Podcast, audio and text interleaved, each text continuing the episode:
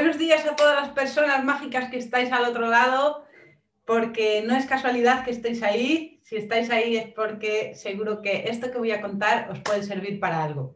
Espero que estéis teniendo un día maravilloso, que os estéis expandiendo y que estéis llevando vuestra vida a un siguiente nivel. Estamos en el cuarto vídeo del poder de las emociones y hoy voy a compartir contigo una emoción que sin duda has sentido en algún momento de tu vida, la tristeza y tal vez hasta puede que te hayas dejado llevar por ella en algún momento, que te hayas dejado mecer en sus brazos y hayas encontrado ahí un refugio a tus problemas o a las circunstancias que están sucediendo.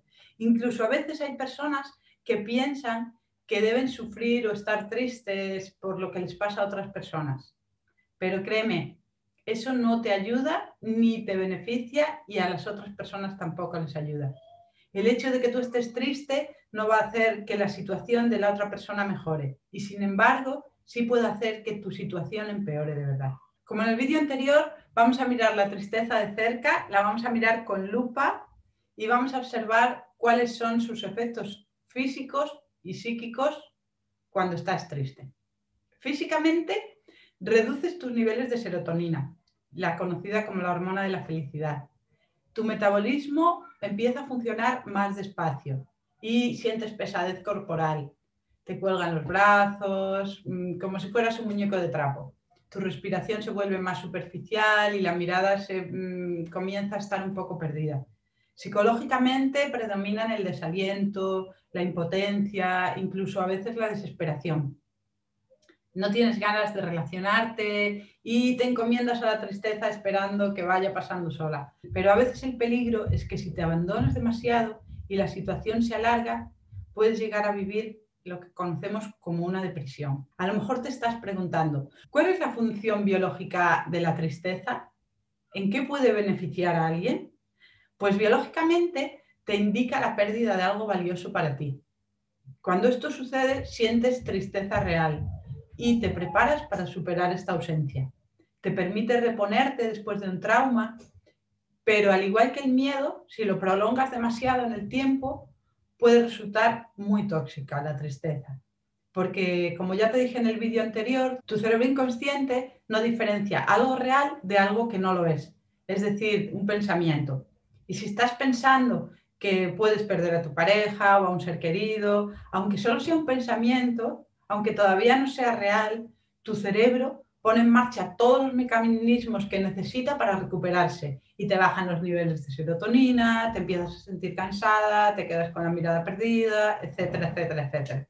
Con la tristeza hay que tener mucho cuidado porque es tremendamente pegajosa. A veces cuesta mucho quitársela de encima y hay muchas personas que no son conscientes de sí mismas o que siguen siendo inmaduras emocionalmente hablando se fustigan diariamente con pensamientos que le producen tristeza y terminan atrapadas en una depresión sin darse cuenta. Y porque en realidad para sostener una depresión hay que ser muy constante con pensamientos derrotistas. Y es por eso que lo primero que tienes que aprender para ser inteligente emocionalmente hablando es a observar. observar cuando estés triste cuáles son tus pensamientos, porque tú los puedes dirigir y no dejar que te lleven de un lado a otro como si fueras una marioneta. Por eso en mi curso Actualiza tu cerebro o en mi programa del arte de amar en pareja, acompaño a mis alumnas y alumnos a conquistar su cerebro, a observar sus palabras para poder manejar y elegir sus pensamientos y no ser pensados por ellos ni estar a su merced constantemente. Para no ser un barco sin rumbo a merced de la corriente, sino que ser tú quien tiene el timón en las manos y saber hacia dónde te diriges. ¿Vale? Así que hasta aquí la tristeza. En el siguiente vídeo te voy a hablar sobre el asco, otra de las emociones.